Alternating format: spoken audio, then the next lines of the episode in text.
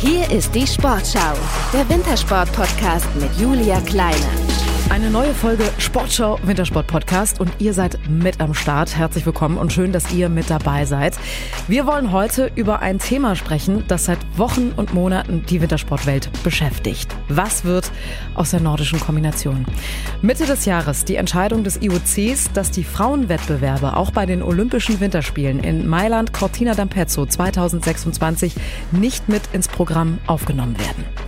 Einmal Olympische Spiele. Warum nicht mit uns? fragen sich die nordischen Kombiniererinnen. Im Weltcup starten sie seit zwei Jahren. Bei Weltmeisterschaften und Olympischen Jugendspielen gibt es auch Medaillen. Nur bei Olympischen Spielen heißt es Nein. Die Entscheidung eine Vollbremsung für die Entwicklung der Sportart. Die Frage ist, wie sollen wir jetzt die Damen weiterentwickeln äh, bei diesem Gegenwind? Also das, das ist ja genau das, wo ich sage, jetzt, genau jetzt tritt das ein, dass uns die Mittel fehlen, dass in anderen Ländern die Mittel fehlen, um die Damen einfach weiterzuentwickeln. Die Mittel nimmt uns das IOC. Denn nicht-olympische Sportarten werden finanziell schlechter unterstützt. Nicht nur in Deutschland, das gilt weltweit. Das IOC fordert mehr Nationen, höhere Leistungsdichte. Sie steht für die Entwicklung der Kombination. Jenny Nowak, erste Juniorenweltmeisterin. Die Sechsin liebt ihre Sportart und kämpft dafür. Wir wollen das auch als Motivation irgendwo sehen und jetzt zeigen, dass wir definitiv bereit sind für die Olympischen Spiele. Und wir werden dafür kämpfen und versuchen, alles möglich zu machen und dem IOC zeigen, dass wir bereit sind und auch das Recht haben, bei den Olympischen Spielen dabei sein zu können. Das IOC überzeugen vor allem die Aufgabe des Internationalen Skiverbands FIS. Zwei klare Aufgaben für 26 ist selbstverständlich ähm, Nationen, also mehrere Nationen dabei äh, speziell bei Damen und auch mit, die, mit Interesse und Publikum und, und Zuschauer. Ohne Kombiniererinnen könnten 2030 auch die Männer aus dem Programm genommen werden, Stichwort Geschlechtergleichheit. Seit den ersten Spielen 1924 ist die nordische Kombination dabei. Dass einfach die Tradition gar nicht gesehen wird, sondern letzten Endes der Konsum. Das IOC sieht den Konsum sieht äh, äh, andere Sportarten, die man, wo man weltweit in, in, in Asien, in Fernost, äh, man äh, äh, medial besser verkaufen kann. Ein Vorwurf, der dem Internationalen Olympischen Komitee schon seit Jahren gemacht wird, ohne Aussicht auf Veränderung. Ja, und wir wollen jetzt drüber reden. Wir wollen diskutieren und zwar mit Deutschlands Besten der nordischen Kombination. Deshalb sage ich herzlich willkommen Svenja Würz, nordische Kombiniererin seit Anfang 2020. Denn vor, da ist sie als erfolgreiche Skispringerin im Skisprung-Weltcup unterwegs gewesen. Ihr größter Erfolg der Gewinn des Weltmeistertitels im Mixteam bei den nordischen Skiweltmeisterschaften 2017 in Lahti. Schön, dass du da bist, Svenja. Hallo.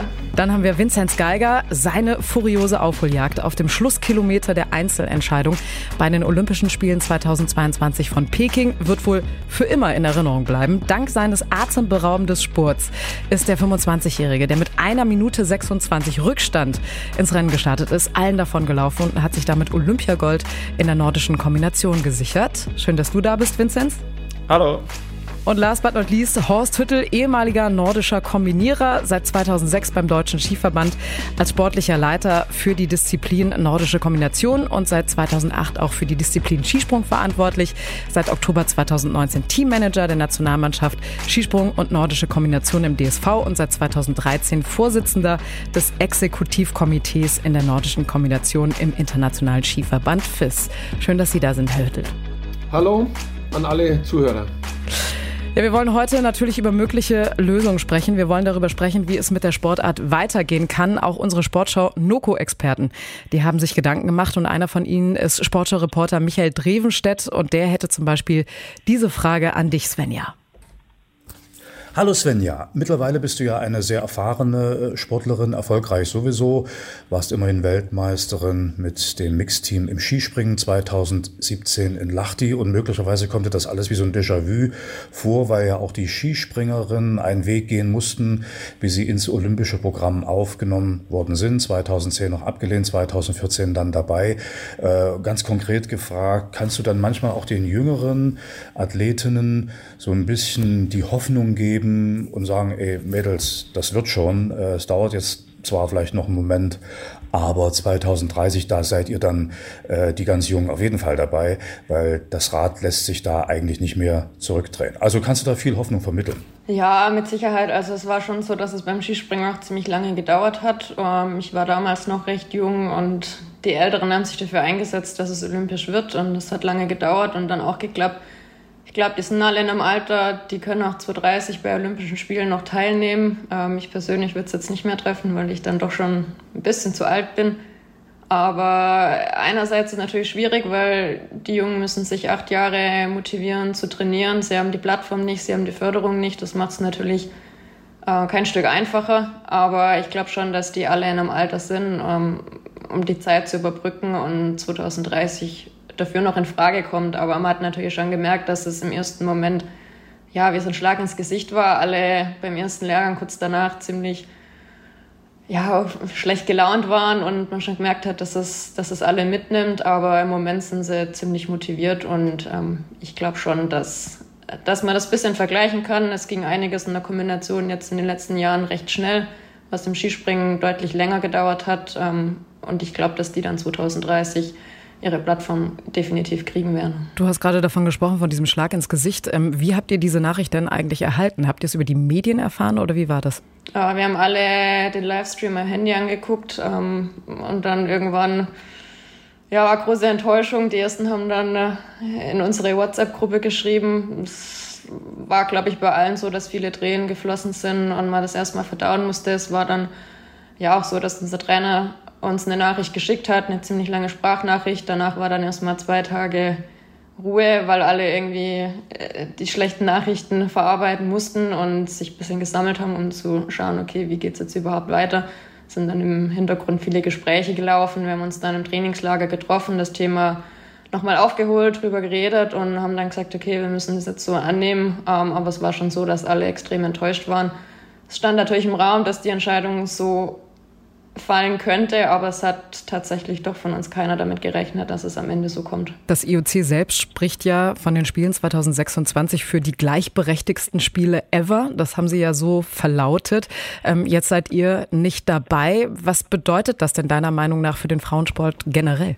Ja, ich habe da viele Statements danach gelesen. Ähm, wenn ich sowas höre, muss ich sagen, es ist so eine Mischung aus traurig, ein Stück weit aber auch wütend, weil sich das IOC rühmt und sich hinstellt und sagt, wir haben die höchste Frauenquote und wir stehen da und denken uns, okay, wow, man hat sich aber gegen uns entschieden. Die Frauenquote hätte noch viel höher sein können und einfach die einzige Sportart zu sein, die keine Gleichberechtigung hat, macht einen schon auch extrem ja, einfach ein Stück weit einfach wütend, weil das ein oder andere Argument mich definitiv nicht überzeugt hat. Mit wem hast du dich dann privat auch ausgetauscht? Weil du hast ja auch gerade gesagt, es war eine Riesenenttäuschung. Ähm, wer hat dich da in so einer Situation auch aufgefangen? Ja, zum einen meine Familie. Meine Mutter war genau zu der Zeit äh, bei mir im Urlaub. Wir waren davor noch essen und äh, die hat mich dann danach ein bisschen aufbauen müssen ja, mein Freund war natürlich da. Ich habe mich dann auch mit anderen unterhalten, zum Beispiel mit Karina Vogt, äh, gute Freundin von mir, die die Geschichte ja vom Skispringen auch kennt. Ja, es war tatsächlich für alle irgendwie ein bisschen schwierig, es hat keiner so richtig verstehen können die Nachricht kam für alle ist sehr, sehr überraschend. Also definitiv ein Rückschritt und kein Fortschritt. Und dass äh, ihr in vier Jahren nicht dabei sein werdet, das hat nicht nur Auswirkungen auf den Frauensport, sondern auch auf eure Disziplin generell. Die nordische Kombination, die steht ja vor dem Aus. Ähm, deshalb hier jetzt die nächste Frage von Michael Drevenstedt an Vinzenz Geiger. Hallo Vince. Über die Jahre habe ich euch als sehr reflektierende Sportler kennengelernt, die in der Lage sind, zwischen den Zeilen zu lesen und auch die Zwischentöne durchaus gut zu hören. Und jetzt ganz konkret, wie groß ist die Befürchtung, ähm, dass die Nichtaufnahme der nordischen Kombiniererin ins olympische Programm ein Feigenblatt ist, um möglicherweise die ganze Sportart aus dem olympischen Programm zu verdrängen? Also, dass man da irgendwie einen Grund sucht und möglicherweise auch findet und sagt, okay, wenn die Frauen nicht dabei sind, dann die Männer auch nicht ja, die, die Angst ist auf jeden Fall da. Also ich glaube, ähm, wenn man die Art und Weise mitbekommen hat, wie das IOC sich entschieden hat, äh, speziell die Gründe, wo angeführt wurden, haben für mich einfach gar keinen Sinn gemacht. Deswegen glaube ich, dass wir da wirklich äh, besorgt sein müssen, dass es für uns 2030 auch nicht mehr gut ausschaut, dass wir dabei sind. Deswegen äh, bin ich der Meinung, dass man da immer noch ähm, für die Damen für die Frauen kämpfen muss, ähm, dass die dann spätestens 2030 äh, auch mit ins Programm aufgenommen werden. Ich kann mir schwer vorstellen, dass es wieder so eine Entscheidung gibt, dass nur die Männer dabei sind und die Frauen nicht. Also ich glaube, dass wir da wirklich ähm, die Möglichkeit, ähm, die besteht nur ähm, dann fort, ähm, dass wir dabei sein können, wenn eben auch die, die Frauen auch dabei sind. Deswegen bin ich da schon sehr besorgt und äh, hoffe, dass wir da bis 26 äh, oder bis zur nächsten Entscheidung da nochmal was ähm, ja, auf den Weg bringen können. Du hast gerade gesagt, die Gründe, die da angegeben worden sind, dass ähm, die Gründe waren unter anderem geringerer Marktwert, auch bei den TV-Reichweiten. Ähm, jetzt gab es ja auch eine ähm, Marktforschung oder ein Marktforschungsunternehmen. Iris hat ja gesagt, dass ähm, eigentlich eine Reichweite von mehr als 22 Millionen in dieser Saison äh, prognostiziert werden. Also wie viele Menschen braucht man denn eigentlich noch? Also sind das einfach so vorgeschobene Gründe oder was sagst du? Ja klar, ähm, die, unsere Reichweite ist sicher ein Thema. Das ist super, wenn es jetzt äh, in, innerhalb Deutschlands oder auch Mitteleuropa, äh, wenn da die Zahlen angeschaut werden, da ist es natürlich ähm, wirklich gut. Aber bei Olympischen Spielen wird natürlich die ganze Welt äh, betrachtet und da kommen dann natürlich andere Sportarten ähm, mit noch höheren Reichweiten ähm, ums Eck, weil sie halt ähm, die großen Nationen wie USA oder dann auch China haben, wo dann ganz andere Zahlen entstehen können. Ähm, aber für mich ist es kein Grund, weil ich glaube, ähm, wenn man genau um die Gleichberechtigung, wenn man das, zum, das Thema jetzt hernimmt, ist es ja so, so, der Marktwert kann ja erst entstehen, wenn, wenn die, die Frauen auch dabei sind. Also ich glaube, dass, dass es äh, unmöglich ist für eine Sportart, die noch nicht olympisch ist, ähm, sowas aufzubauen, weil eben die Förderung fehlt und auch die Plattform fehlt.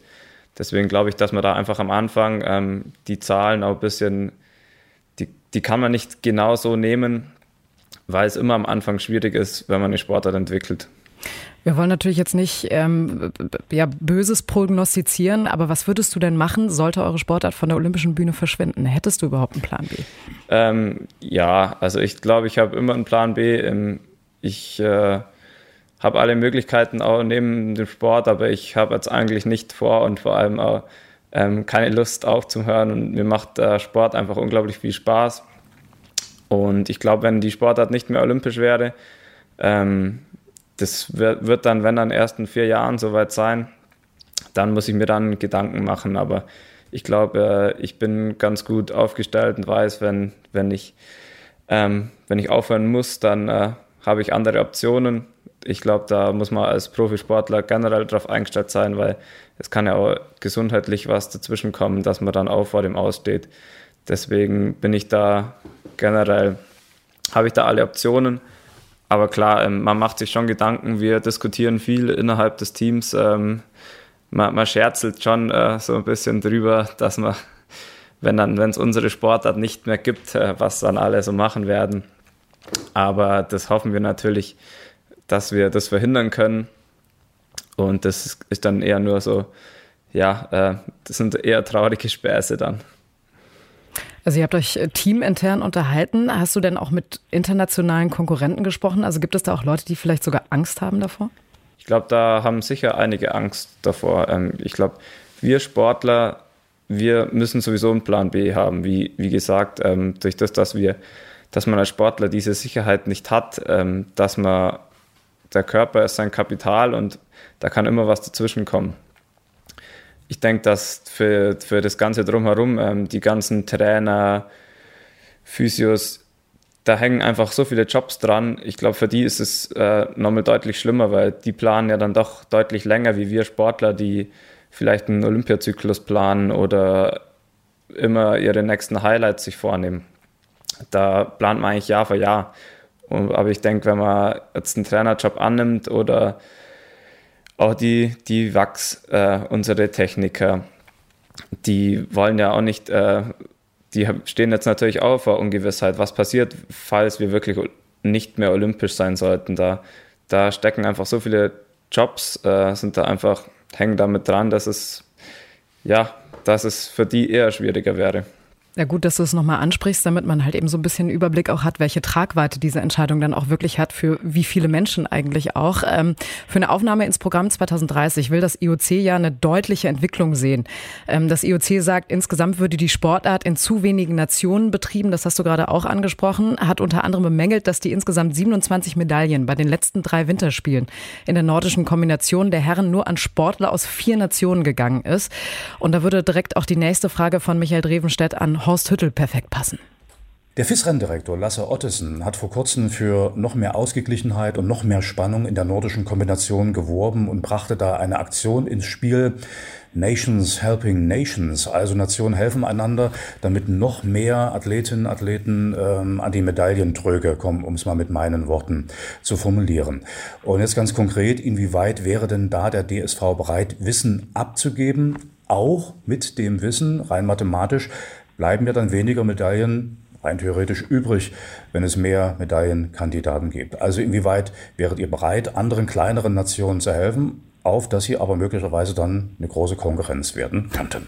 Ja, da gab es jetzt ein Meeting vor drei Tagen äh, unter der Federführung der FIS mit den fünf Top Nations, haben wir das einfach mal genannt. Da haben auch die kleineren Nationen jetzt weniger äh, ein Problem damit mit der Bezeichnung, weil es halt nun mal so ist. Wir haben uns da die Programme angeschaut, die äh, das IBU macht, also der Internationale Biathlon-Verband und auch äh, ähm, im Internationalen Weltverband Bob und Rodel passieren. Und ähm, unser Plan wäre es jetzt, dass jeder dieser fünf Top-Nationen, da ist quasi Norwegen, Österreich, Deutschland, Japan und Finnland dabei, äh, zwei bis drei Nationen äh, zur Seite gestellt werden um dann äh, eine Kooperation einzugehen oder Kooperationen einzugehen, äh, wie die auch, wie auch immer die geartet sind. Und äh, wir sind da bereit dazu. Wir haben da auch schon so eine Art Zuteilung vorgenommen. Wir arbeiten ja schon zusammen mit der Schweiz, mit dem Schweizer Verband, äh, betreuen da einen jungen Sportler im Continental Cup, Pascal Müller, der eventuell auch im Winter schon im, im Weltcup starten wird. Darüber hinaus haben wir jetzt schon ein Telefonat geführt mit dem Präsidenten vom niederländischen Skiverband. Das wäre eine komplett neue Nation, weil es gibt einen jungen Sportler, der an einem äh, DSV-Internat ist äh, in Winterberg und der, der aus Holland kommt, der die holländische Staatsbürgerschaft hat und, äh, und auch bei uns im System ist. Der gehört so bei dem Jahrgang 2005. Das sind quasi die 17-Jährigen so zu den fünf, sechs Besten in Deutschland. Und die dritte Nation wäre Italien. Wir haben vor, mit Italien zusammen zu kooperieren. Da hat der Präsident, äh, der Flavio Roda, unseren Präsidenten, den Dr. Franz Steinle, diesbezüglich angesprochen im September beim Council Meeting in Sölden. Und, äh, und da werden wir uns jetzt abstimmen. Wir haben äh, vor, ein Meeting im Rahmen des Weltcups im Lillehammer zu machen, Anfang Dezember wo wir uns abstimmen werden und äh, die anderen Nationen genauso. Äh, die äh, Österreicher quasi wollen mit den Polen und mit den ähm, Slowenen zusammenarbeiten, äh, die ähm, Norweger mit den Esten äh, und mit den äh, Letten. Ähm, und so gibt es mehrere Kooperationen. Es gibt Sportler aus Korea und China, die in Finnland derzeit sind. Und so arbeiten wir daran. Also man kann sagen, es passiert was. Jetzt drängt sich natürlich die Frage auf, ähm, warum jetzt erst? Weil, äh, weil uns das schon, so wie es auch die Svenja gesagt hat, dahingehend äh, kalt erwischt hat. 2014 war die Entscheidung oder war das erste Mal äh, so, dass die Damen im Skisprung olympisch geworden sind. Da gab es noch bei den Spielen in Sochi ein Meeting mit FIS und IOC und dort hieß es ganz klar, unser Hauptziel ist es, Damen zu entwickeln. Und das ist uns gelungen. Wir haben äh, seit 2014 bis 2021 waren bei der Juniorenweltmeisterschaft 13 Nationen am Start. Ähm, Skicross beispielsweise, auch wenn man nicht gegen andere Disziplinen da argumentieren will, sind bei den Damen schon seit drei Olympischen Spielen mit dabei. Die hatten noch nie mehr wie acht Nationen. Und deswegen haben wir, waren wir uns sicher oder, oder sind davon ausgegangen, dass wir diese Vorgaben ein Stück weit erfüllen. Noch dazu ist es ja auch so, dass wir auch die Zahl der Herren steigern konnten von 14 über 16 äh, äh, in äh, äh, Pyeongchang und 17 jetzt in Peking. Also es waren eigentlich alle Anzeichen auf grün. Ähm, und, und deswegen haben wir mit dieser überdimensionalen Beurteilung der reinen Medienzahlen und auf das läuft eigentlich raus. TV-Einschaltquoten in Asien, in Amerika. Äh, äh, damit konnten wir, konnte niemand rechnen, dass dies mehr oder weniger komplett das Zünglein an der Waage ist. Und, und deswegen die Frage erst jetzt, man hat einen Long-Term-Plan gehabt seit 2014 für beide Gender. Man hat, erst, hat nicht erst jetzt überlegt. Und wenn man sieht, dass im Skispringen 19 Nationen am Start sind und in der nordischen Kombination 17, dann sieht man, dass man da eigentlich äh, nicht weit weg ist davon. Aber kann man das schon so ein bisschen als Warnschuss auch deuten? Dass man gesagt hat, okay, der IOC gibt das so aus, die Richtung, jetzt muss wirklich was passieren? Ja, aber, aber man hat ja gehandelt. Man hat ja gehandelt und man hat versucht, kleinere Nationen äh, mit China beispielsweise und so, äh, äh, mit Kasachstan mit zu unterstützen. Und da gab es ja auch Kooperationen. Und deswegen sind wir davon ausgegangen, dass wenn wir in, in Peking 17 Männernationen an den Start bringen, und das sind viele Sportarten am Start. Ich will gar nicht zu viele nennen, aber gerade aus dem Eiskanal heraus, die, die sind da weit weg von den 17. Und deswegen können ja wir auch diese Argumentation, wie es der Vince auch gesagt hat, nur ganz schwer verstehen, weil, weil es eigentlich nicht fair ist. Über andere Disziplinen, wo deutlich weniger Nationen und weniger Universalität da ist, einfach über die nicht gesprochen wird.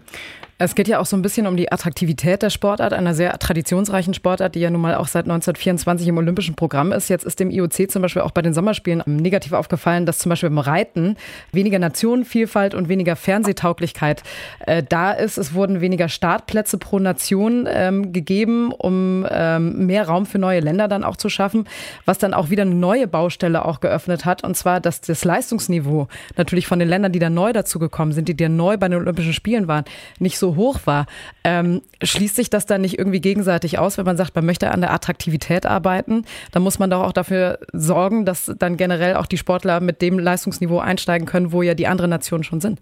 Ja, das ist sicherlich der, die, die Krux an der Sache und der Spagat. Auf der anderen Seite muss man sehen, dass, äh, äh dass äh, das Team-Event bei den Olympischen Spielen in der gesamten ARD das quotenträchtigste äh, Event war, der gesamten Olympischen Spiele. Also äh, wir hatten höhere Quoten wie Biathlon oder die Herrenabfahrt etc. Also äh, das ist immer die Frage, äh, von welcher Sichtweise betracht man, betrachtet man dies, wenn man über Attraktivität spricht. Das natürlich in Korea oder auch in Amerika, wo derzeit äh, äh, eher eine schwierige Situation da ist in der nordischen Kombination, nicht so viele Fernsehzuschauer da sind wie vielleicht 2010, wo sie Olympiasieger geworden sind das hängt, glaube ich, ein Stück weit, das kann man ja auch bei uns im Skispringen und, und im Biathlon in anderen Sportarten vergleichen, natürlich auch immer ein bisschen mit, der, mit den Ergebnissen und mit dem Erfolg zusammen. Und äh, deswegen äh, wird das eine, eine, eine ziemliche Challenge in den nächsten drei Jahren, hier diese Balance herzustellen.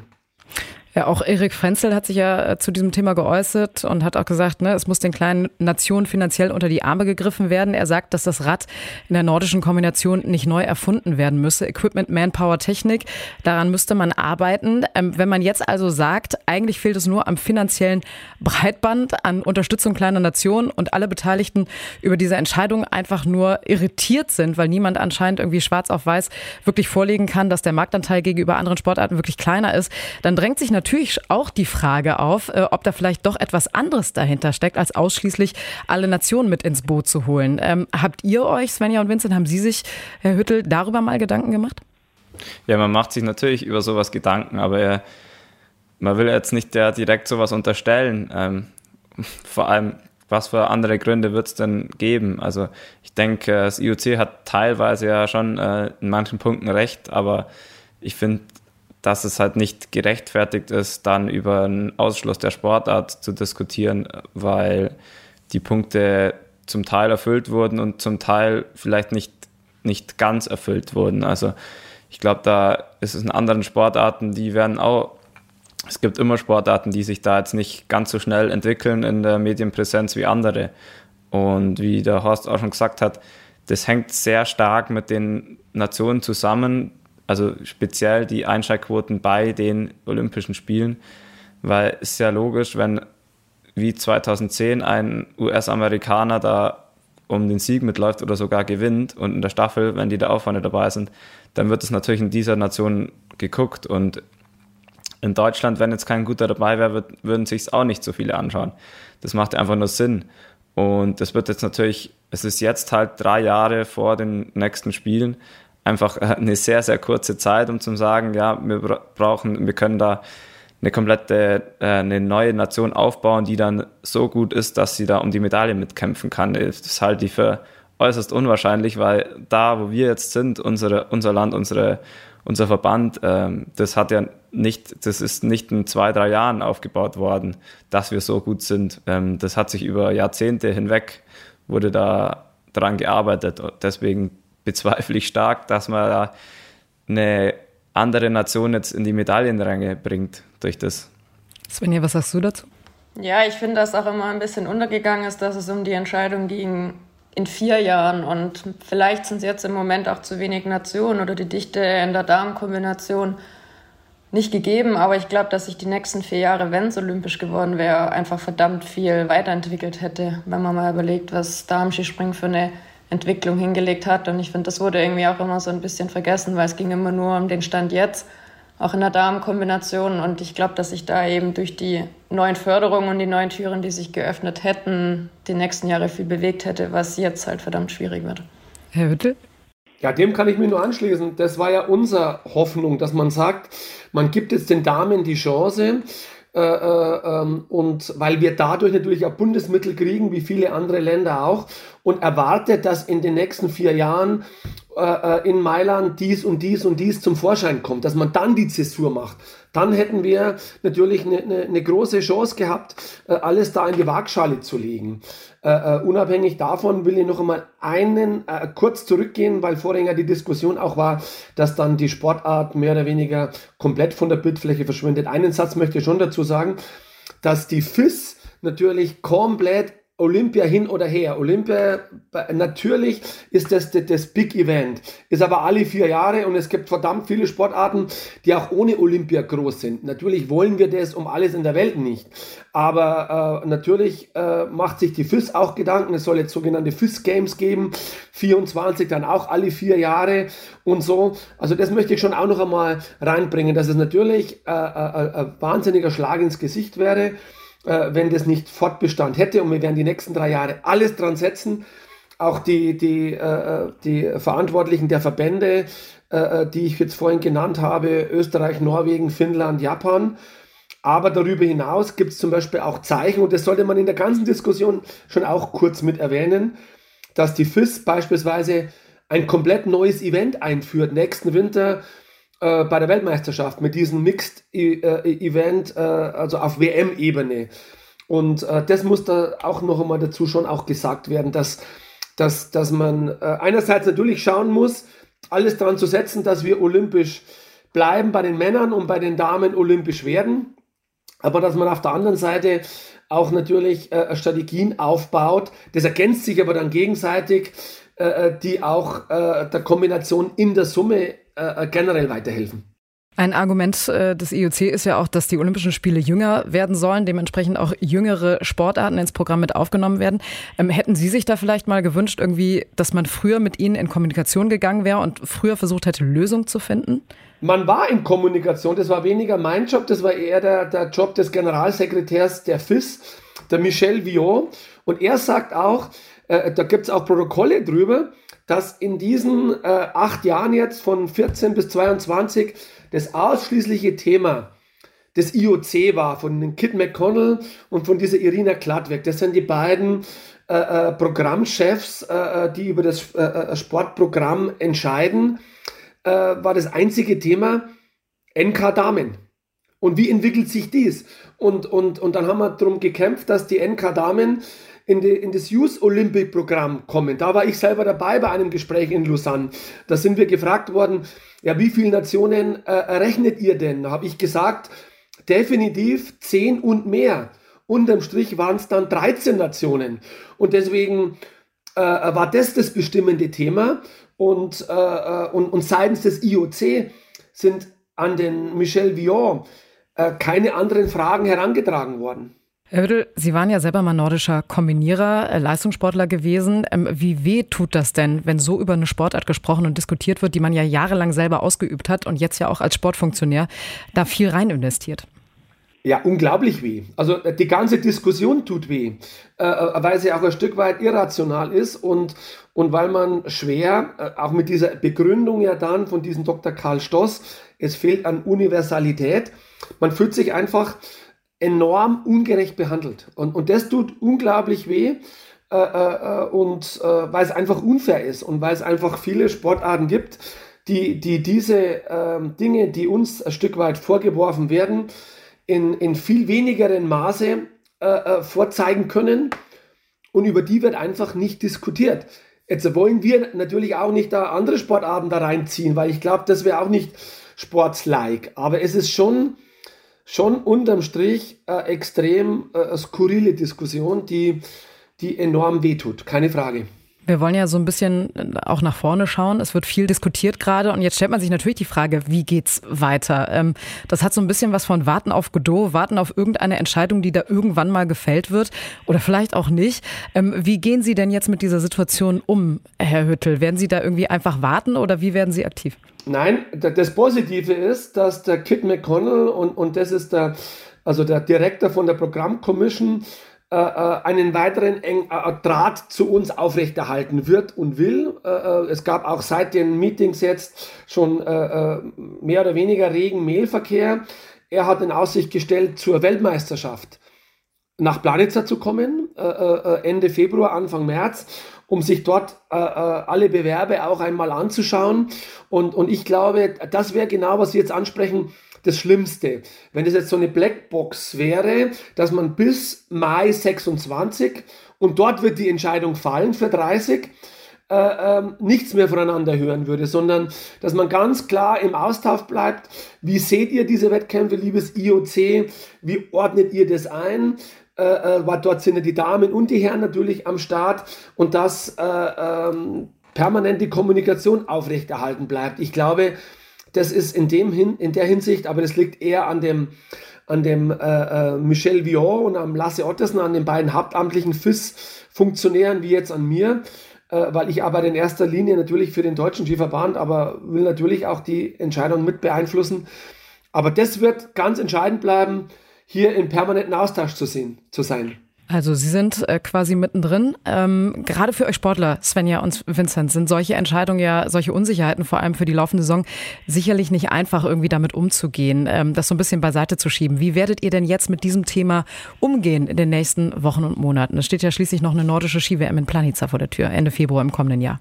Ja, ich habe am Anfang gesagt, für mich war das natürlich äh, extrem bitter, weil ich Olympia zweimal verletzungsbedingt verpasst habe und jetzt eben damit leben muss, dass ich Olympia auch nicht mehr erleben werde ähm, oder zumindest halt aktiv nicht teilnehmen kann. Das war schon nicht so einfach, damit umzugehen. Ähm, auf der anderen Seite hat es mich jetzt wieder extrem motiviert, dass eben die WM in Planica stattfindet, dass wir ein Mixteam haben und eben dort einfach die Plattform kriegen, um zu zeigen, dass wir ja auch coolen Sport zeigen können. Vincent? Ähm, für mich hat sich da jetzt eigentlich nicht so viel geändert. Ich bin top motiviert, ähm, freue mich auf das, was ansteht. Ähm, ich glaube, wir haben da wirklich eine coole WM in Planica und dann auch in Trondheim. Das sind wirklich, äh, ja, das sind Highlights. Da wird der Sport ganz anders gelebt wie jetzt äh, bei den letzten Spielen.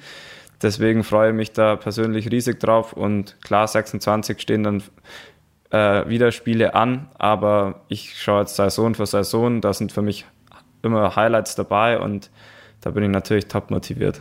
Bleiben wir noch mal kurz bei der WM. Ähm, Vincent, du bist ja bei den Junioren 2017 schon einmal Weltmeister geworden. Bei den Großen gab es bisher zweimal Silber, einmal in Seefeld und einmal in Oberstdorf, beide Male im Team. Ähm, wie stehen denn die Chancen auch für das komplette Team in diesem Jahr Gold zu holen oder beziehungsweise 2023? Ich glaube, wir haben ein extrem starkes Team dieses Jahr auch wieder. Ähm, klar, ähm, um dann äh, jetzt, äh, wie die Chancen stehen, dann im März äh, bei der WM da wird es natürlich, äh, wird dann schon abhängig davon sein, wie dann die aktuelle Form ist. Aber ich glaube, wir haben gute Arbeit geleistet und wir sind gut drauf. Deswegen, ich glaube, wir haben auf jeden Fall eine Chance dafür, dazu. So, jetzt haben wir gerade äh, Horst Hüttel gehört, der darüber gesprochen hat, dass er im Austausch bleibt mit dem IOC. Abschließend zu diesem Gespräch. Ähm, was würdet ihr euch, Svenja und Vincent, was würden Sie sich, Herr Hüttel, vom IOC ähm, wünschen in Zukunft? Ähm, wenn ich vielleicht kurz anfange, einfach Transparenz. An, Transparenz und, und, und klare Daten und Fakten, an was man äh, äh, äh gemessen wird, äh, um weiterhin im olympischen äh, äh, Komitee zu, im, im, olympischen Programm zu bleiben und natürlich, äh, ähm, dass man weiter in, in, in Austausch bleibt, in Kommunikation bleibt und nicht von oben nach unten oder von unten nach oben diesen ganzen Prozess sieht, sondern irgendwo auf Augenhöhe, weil letzten Endes soll es uns alle, alle um, um den Sport gehen. Und das würde ich mir für die nächsten drei, vier Jahre mehr wünschen, wie das vielleicht in den letzten vier oder acht Jahren der Fall war. Svenja? Ja, ich würde mir natürlich auch wünschen, dass so eine traditionsreiche Sportart äh, erhalten bleibt und äh, wie Horst Tittel schon gesagt hat, dass einfach der Austausch, die Kommunikation funktioniert und vor allem, dass man die Leute vielleicht auch einfach bei einer Weltmeisterschaft, bei einer Weltcup mal sieht, dass die einfach mal zeigen, dass Interesse da ist, dass sie sich das anschauen und äh, verfolgen, was sich entwickelt und was sich tut. Ja, und ich, ich wünsche mir natürlich, dass äh, die Sportart weiterhin olympisch bleibt und auch ähm, die Damen aufgenommen werden. Und dass vielleicht auch wieder zurückgegangen wird auf die vier Startplätze bei Olympia, weil ich finde, dass die letzten Spiele waren immer sehr, sehr spannend, auch äh, das Team-Event. Und das gehört für mich einfach zu Olympischen Spielen dazu. Und das würde ich mir einfach wünschen, dass das in Zukunft auch dabei ist.